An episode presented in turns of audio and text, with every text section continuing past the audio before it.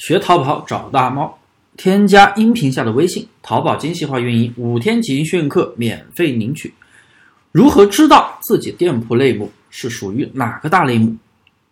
呃，我为什么要出这节课呢？可能有朋友觉得好奇，因为啊，昨天大猫的一位学员问我，怎么这一次啊新年换新活动没有他的类目可以报名？新年换新活动是近期的一个活动啊。是六号到八号的一个活动，然后这位学员呢，他做的是电动车配件，我马上去看了一下，果然没有看到电动车配件，但是呢，活动上面的类目标签非常奇怪，它有的是子类目，比如说女装，它单独的写了一个类目栏目，然后还有鞋子、包包，或者说呃家居，哎，他把它。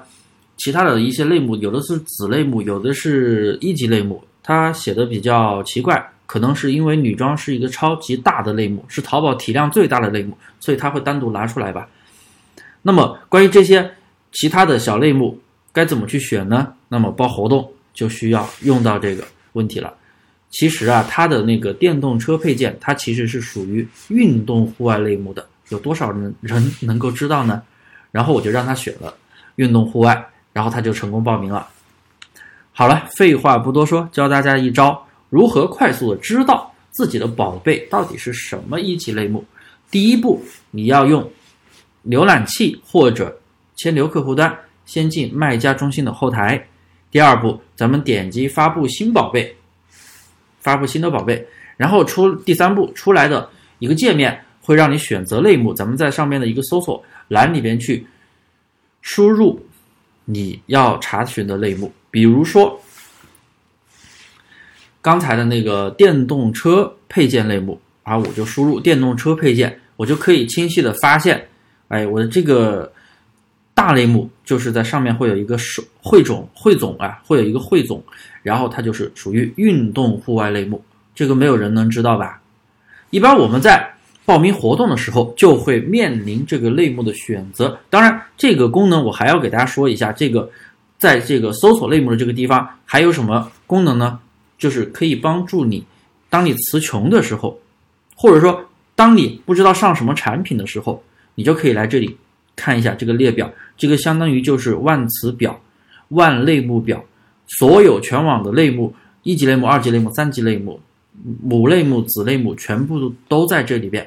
所以你可以慢慢去看，慢慢去选择你要做什么类目，你可以在这里看，非常的方便啊。所以有时候那个活动它会把子类目分的特别细，刚才讲过了，女装、鞋子它会分开，但是像童装，它会放在母婴类目里面。可能刚开始做童装的朋友可能就不知道，诶，童装是不是属于服装类目呀？不是衣服吗？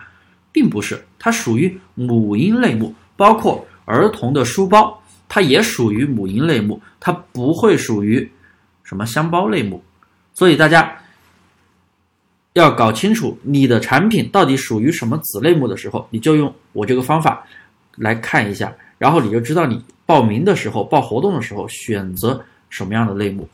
就像电动车配件放在户外运动类目。谁知道呢？对不对？淘宝那么多类目，我我也不知道它会是户外运动，我查过了才知道呀。所以就教大家这个方法去查，用了这个方法可以精准的帮你找到属于这个你的产品的大类目。你学到了吗？如果觉得有用，可以点一下关注，点一下订阅。有什么问题都可以添加我的微信大猫五三八三，有问必答，欢迎咨询。